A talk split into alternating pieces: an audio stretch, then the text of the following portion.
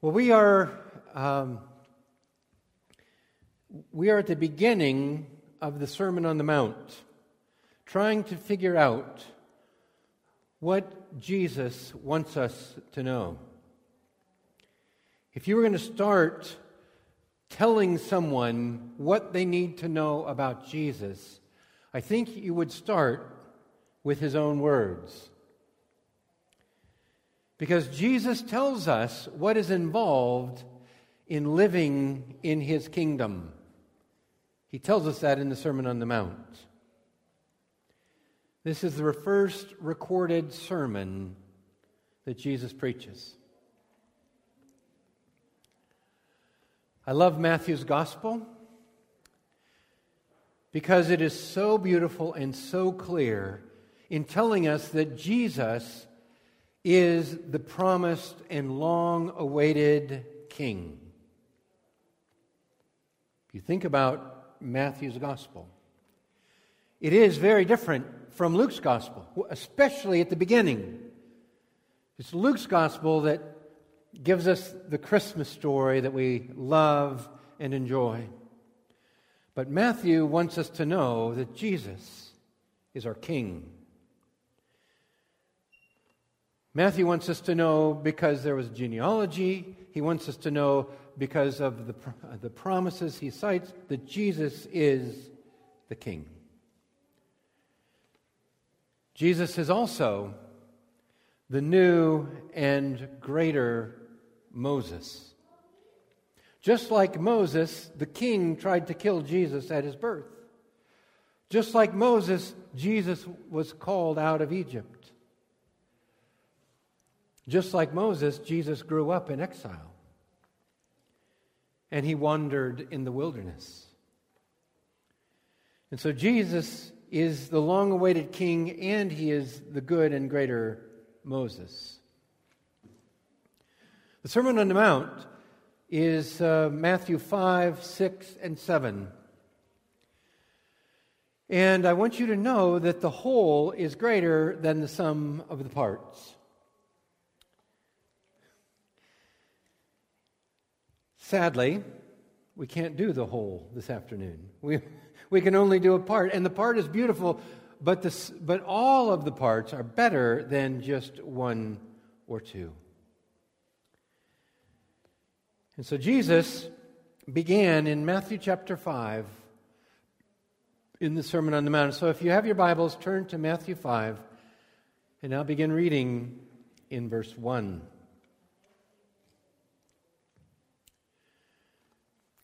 Seeing the crowds, he went up on a mountain, and when he sat down, his disciples came to him.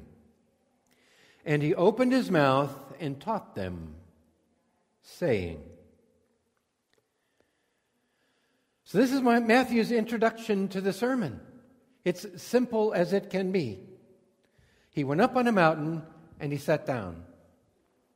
And I want you to notice something about each one of those. When he went up on the mountain, Matthew wants us to realize that we are about to hear from God. Because all through the prophets, that's what you have. When a, when a prophet goes up on a mountain, it indicates that you are going to receive divine revelation. That's what happens on mountains. It also indicates that he stands in the line of Moses when Moses received the law. And we're to see that Jesus is going to give us a better law, and he's going to be a greater Moses. In fact, the, the prophets remind us of this. In, in Isaiah chapter 40, it says, Get up on a high mountain, O Zion, herald of good news. Lift up your voice with strength, O Jerusalem, herald of good news. Lift it up, fear not. Say to the cities of Judah, Behold your God. Matthew wants us to know that going up on the mountain, we are going to behold God.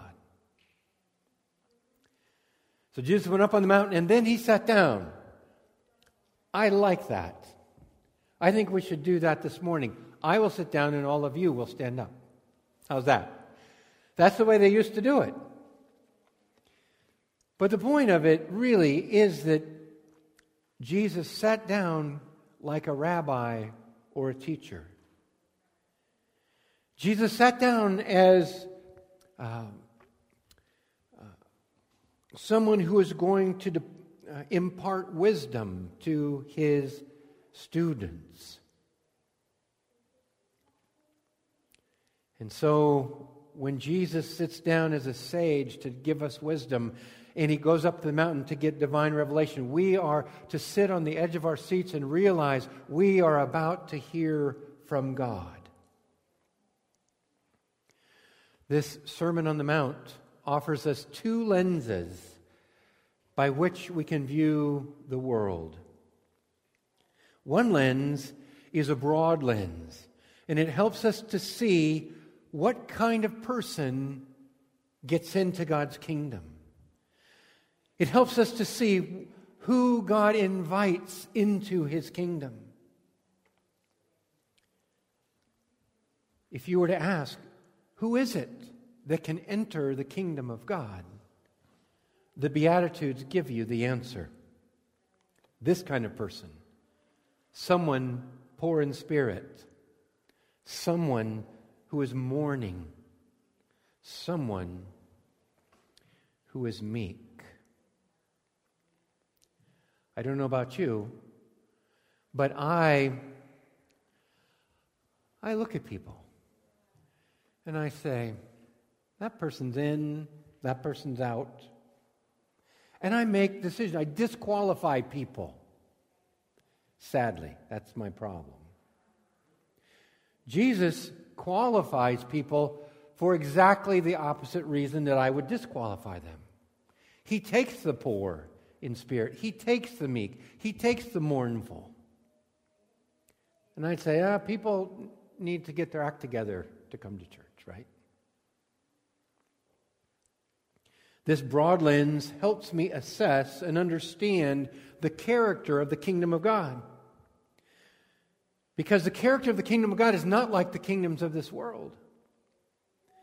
In fact, we find that the kingdoms of this world and the kingdom of heaven, they're upside down from one another. The second lens is a narrower lens and it's more personal. If the broad lens helps us see the kingdom, the narrow lens asks the question Am I in the kingdom? Do I myself qualify for the kingdom? Which is a very good question because if I value things that Jesus does not value, if things are important to me that are not important to Jesus, then I should ask myself the question Am I in? Am I part of this kingdom that Jesus is building? This helps me assess my own character. So I have the character of the kingdom and I have my own character both. And here in the Sermon on the Mount, Jesus introduces us to a kingdom where life is upside down. Might be better to say Jesus introduces us to a kingdom that is right side up when the rest of the world is upside down. But that's what the Beatitudes do for us. The Beatitudes set the tone for Jesus' new kingdom. They cast a vision for life as it's supposed to be. And that includes an invitation to you and to me to come be part of God's kingdom. An old uh, writer, uh, and I say he's an old writer because he writes about the farm. And he says that the Beatitudes function like a plow. The sharp edge of the shovel turns over the soil of our hearts, preparing it to receive the seed of the kingdom.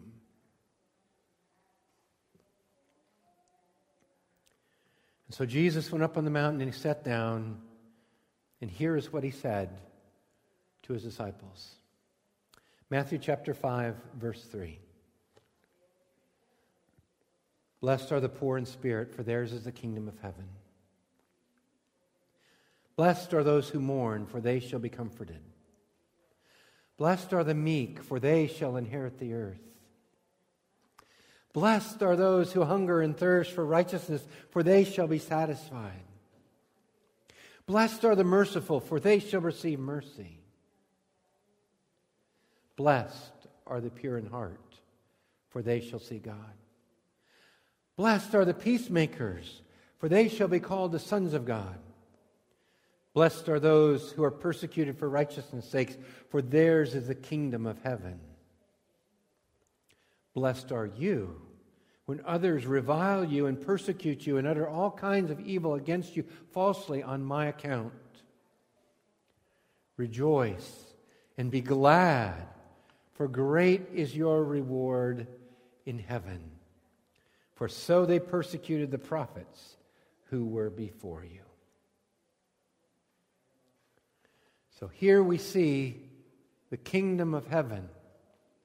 In the kingdom of heaven, those who are included and are thriving are those who you would least expect. If we pay close attention, we, this sermon should be upsetting. Because we're told at the end of the sermon that, that, they, that Jesus preached with authority, not like the religious leaders of the day. This was a different message. This is not something you would expect to hear in synagogue. And so, how long would you sit for a sermon that completely upset your understanding of God and what He wants? That's what's happening in this sermon. To illustrate, I decided to write my own Beatitudes. Because I think that we look at the world in a different way than Jesus does. So these are my Beatitudes. Blessed are those who work hard, for they will be rewarded. Blessed are those who are generous for they shall receive in return.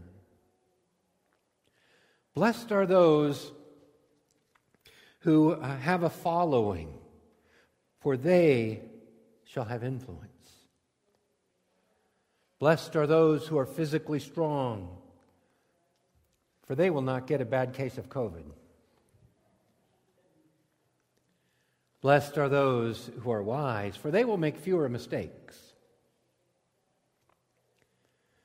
Blessed are those who finish school, for they will have more opportunities. Blessed are those who are honest, for they will have less to remember. Blessed are those who believe in themselves, for they shall be victorious. And blessed are those who know and exercise their rights for they shall be free. I'm just going to guess that you've heard those before. Not in that form, but in a different form, where uh, everything we see on television, everything we hear in school, every, every voice tells us that the world works differently than Jesus says here. I want to talk for a moment about how to read the Beatitudes. Because how you read them, I think, is very important. First of all, the Beatitudes are the introduction to the sermon. And all of the rest of the sermon uh, comes from those Beatitudes. They are a statement of the values of the kingdom. So, what Jesus values is what you have here in the Beatitudes. But the most important question, perhaps, is what is the relationship between the first half of the Beatitudes and the second? You'll notice they have the same structure all the time. That's what makes them beautiful, it's what makes them, us remember them. Blessed are those for blank. Blessed are the poor in spirit, for they shall inherit the kingdom. Blessed for. There's two parts. What's the relationship of those two parts. What is the essence of this blessing? You see, I think we misunderstand the blessing. John Calvin said that most people hold to the false belief that the happy person is the one who is free from annoyance, attains all that he wishes, and leads a joyful and easy life. I agree. And I misunderstand Jesus. We think that true happiness is about our present emotional condition. But what it means to be blessed, you know, is it, is it some divine blessing from God? That you might pray a blessing on someone, like, the Lord bless you and keep you and make his face shine upon you. Is it that? Is it that God somehow miraculously improves your situation? Maybe it's the opposite of a curse. There's a blessing and there's a curse. I would suggest that it's different than that. I think that you should read these Beatitudes like they are um, a proverb, like they're wisdom literature.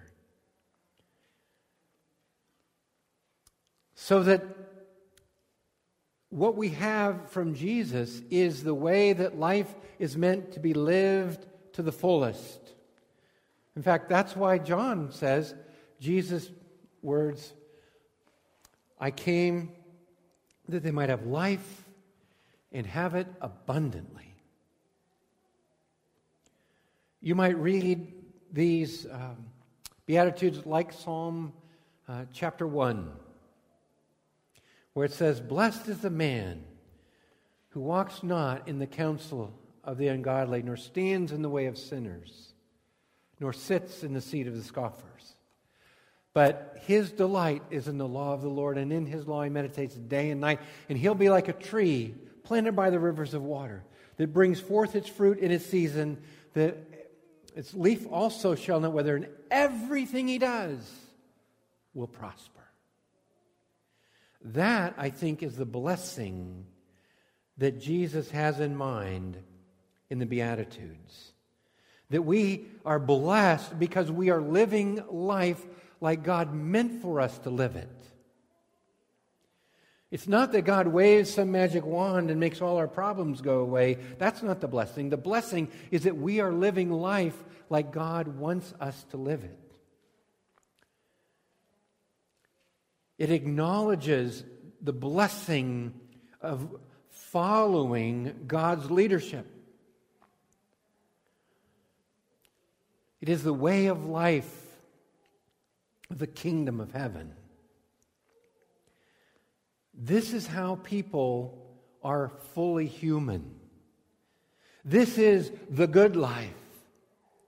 This is how men and women and boys and girls pursue their greatest happiness. That's what it means to be blessed. This is how you're going to get the greatest good out of life.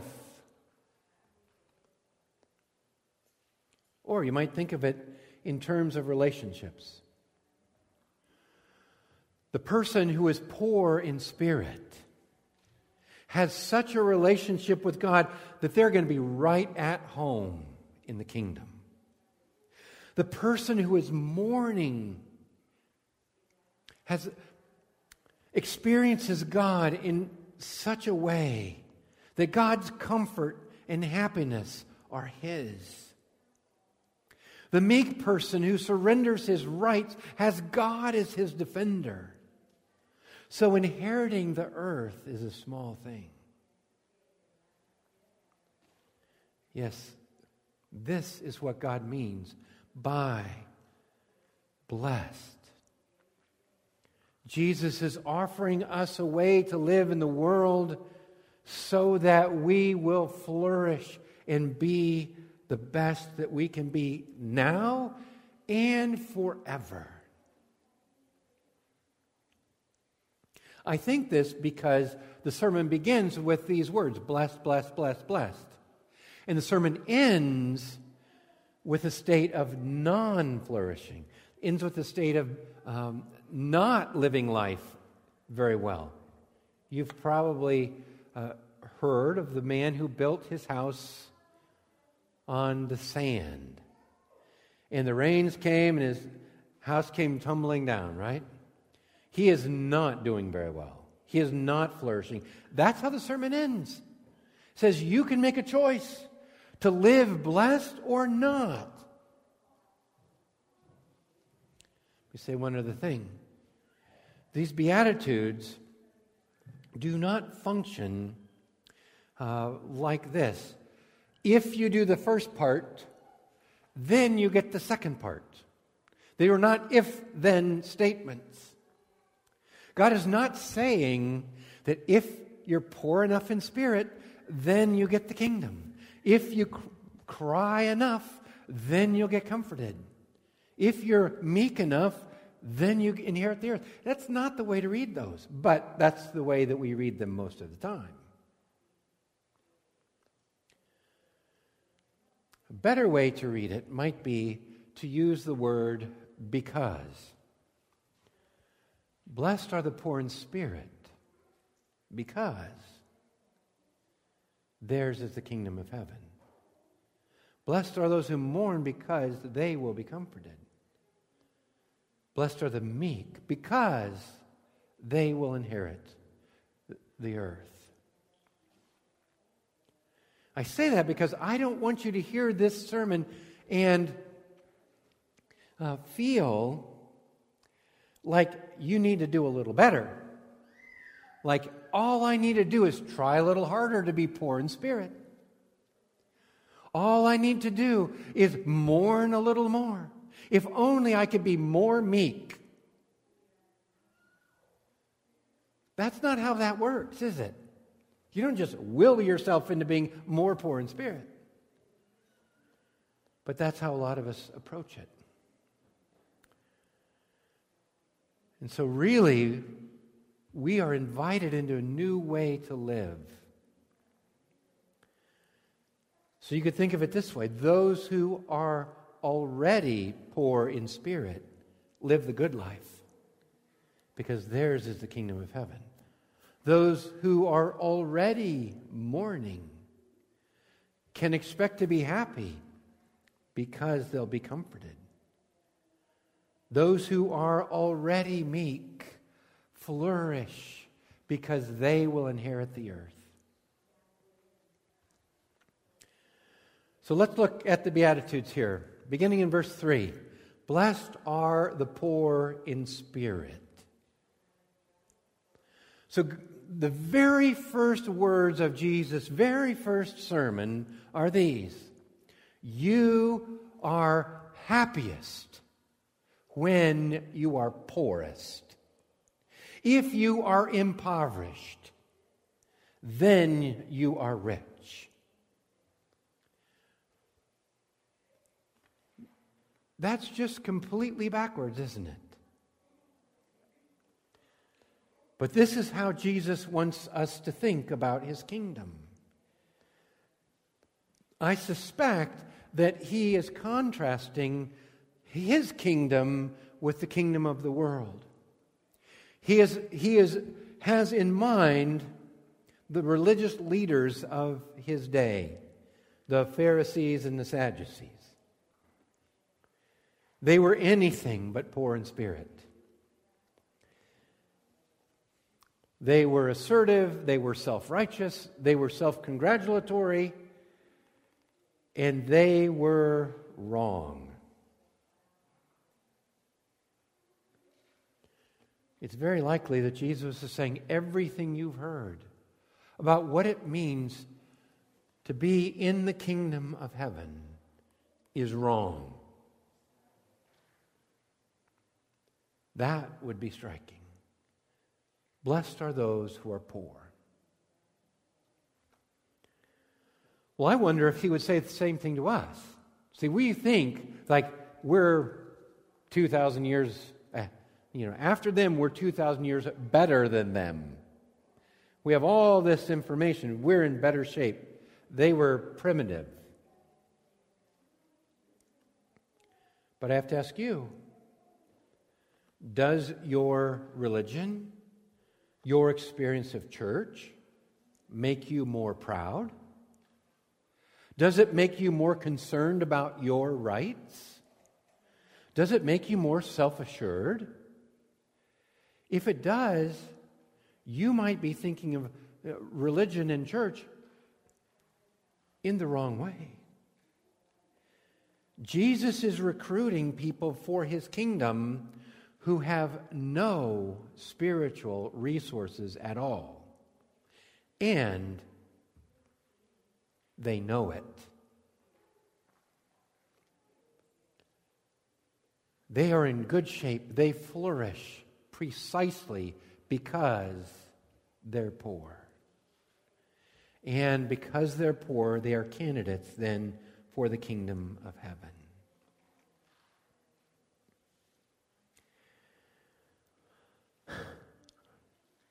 I think that this probably should upset you. Because if you are here today thinking that you're going to have a bargain with God, I'll go to church if you bless me. I will do something for you, you do something for me. That is not how God works. You might be thinking, I'm doing pretty well. The people who are doing pretty well, they're not poor in spirit. Jesus is inviting those who are completely impoverished to come.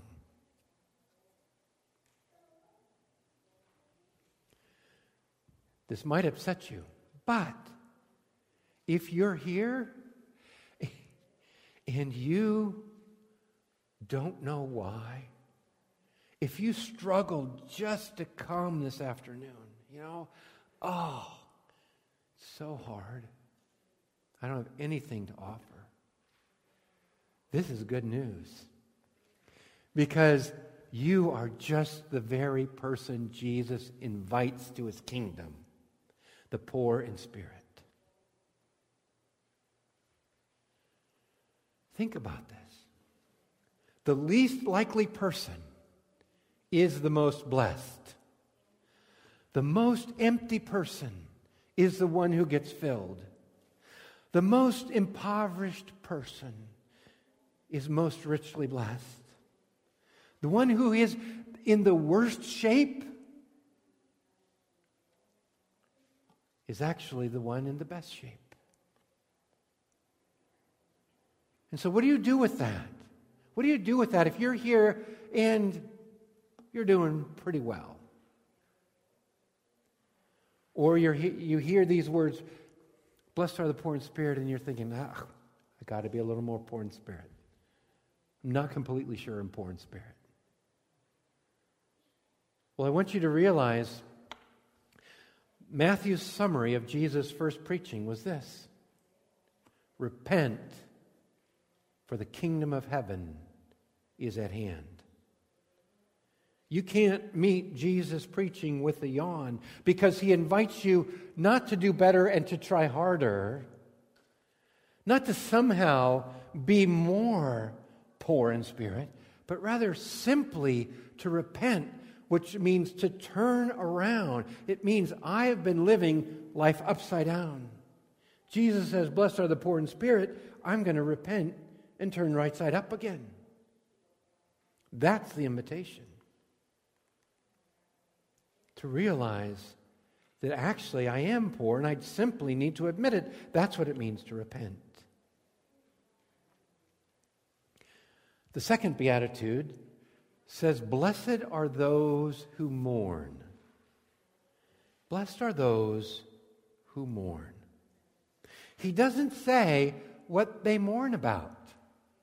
This is not to say you must mourn about your sin,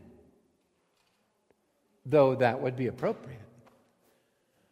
But this might simply be I'm mourning over the decisions I've made. I'm mourning over my bad health. I'm mourning over the loss of a spouse or a child or a parent. He doesn't say what you're mourning about. He simply says, if you mourn, you're blessed. And the funny thing is, that's exactly why Jesus came. When Jesus read the scriptures in the synagogue on his very first Saturday, he read from Isaiah chapter 61. And it says this The Spirit of the Lord is upon me, because the Lord has anointed me to bring good news to the poor.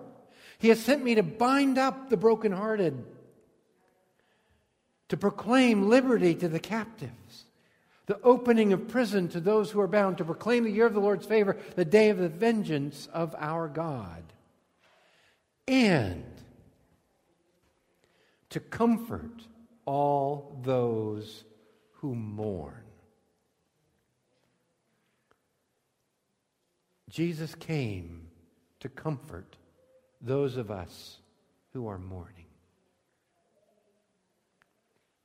Grief and sadness in this life is no indication that God does not love you.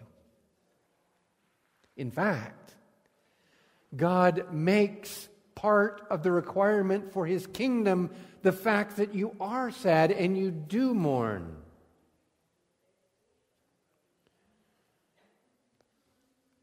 Of course, he doesn't leave us mourning or grieving, does he? Instead, he promises great comfort. Happy are those who mourn. That sentence doesn't even make sense. Happy are those who mourn because they will be comforted. The saddest people are the, now the happiest people. Those who have been have the greatest hurt now have the greatest comfort. The most broken-hearted people find themselves at the center of God's comforting attention. Those who appear to have lost the most now gain the most. Those who have suffered are now included in the greatest relief, the kingdom of God. Those who weep now laugh. Those whose heart breaks now have it mended. This is the blessing of God. That those who mourn are comforted and they thrive. Then we have the third beatitude. Blessed are the meek. One dictionary defines this as not being overly impressed by a sense of one's self importance. Another says that meekness is strength that accommodates another's weakness. One preacher said meekness is essentially a true view of yourself. It's expressing itself in attitude and conduct with respect to other people. The one who is truly meek is the one who is truly amazed that God or man treats him well at all.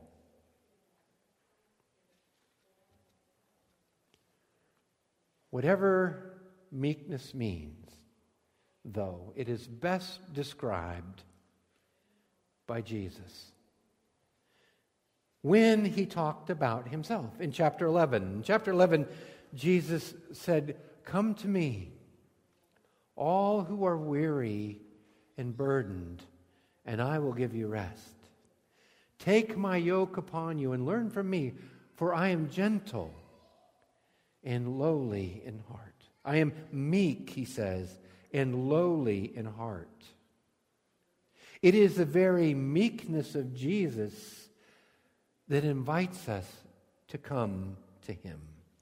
The invitation to be part of his kingdom comes because he is meek, which means he has laid aside his right. Philippians 2 tells us that he had the right to be God, and he laid that aside for us. He had power, the very power of the Almighty, and he laid that aside for us. That is the beauty of his meekness that he was able to have the power and have the right and not use them.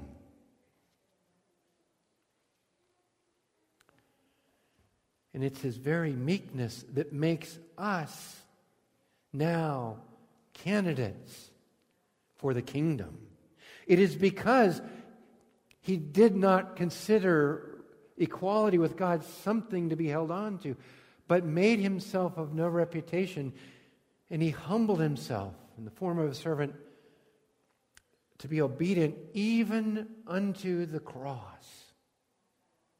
It's because of that meekness that now we can enter his kingdom.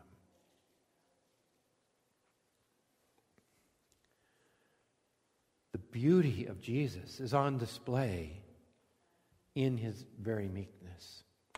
And when he does that, when he is meek and invites us to be meek too, Again, that's what it takes to be part of his kingdom. But you know what?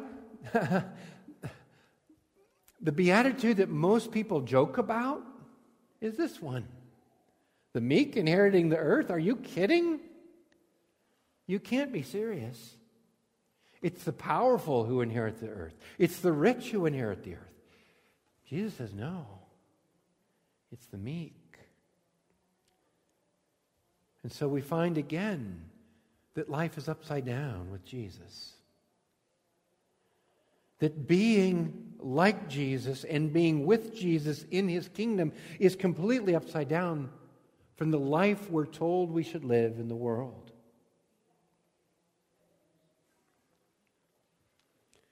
And again, we see those who are best suited for life in God's kingdom are those who are least qualified. Those who are poorest in spirit end up with the richest life. Those who are happiest, turns out, are the very ones that are mourning.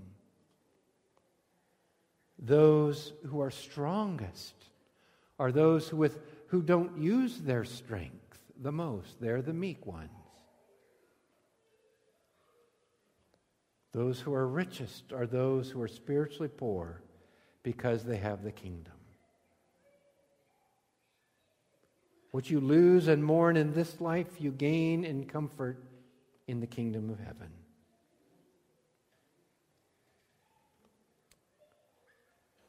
Those who are not self important are the ones who are truly happy because they'll inherit the earth. Now, think about that. Think about that. If you think of your life, wouldn't it be great if everyone was like that? How easy would that be to get along with people who are poor in spirit or who are meek? I would love to be around a crowd like that. And you know what? We are invited into that kind of kingdom. We're invited into the kingdom of God where it is radically different. And Jesus says to us, This is the way my kingdom is. And I want to ask you, don't you want to be part of it? Don't, doesn't this make you say, you know what? Yes, I want this more than I want the kingdoms of this world. I want Jesus and his kingdom more than I want the, the pride or the riches or the conflict or any of the other things that tell me how I should live in this world. If you want to enter the kingdom, you simply need to do what Jesus says repent. The kingdom of heaven is at hand. The kingdom of heaven is upside down what you're used to, but in reality, it's right side up. And all you need to do is reorient yourself and turn around. You need to repent because the kingdom of heaven is at hand. Will you please pray with me? Heavenly Father, thank you for the invitation of Jesus to join him in his kingdom. Thank you that we are not excluded because we're not good enough or because we don't have enough spiritual resources. But instead, that's the very reason we're invited. So, Father, would you help us to live in a way that is right side up in a world that is upside down? And we will thank you in the name of Jesus. Amen.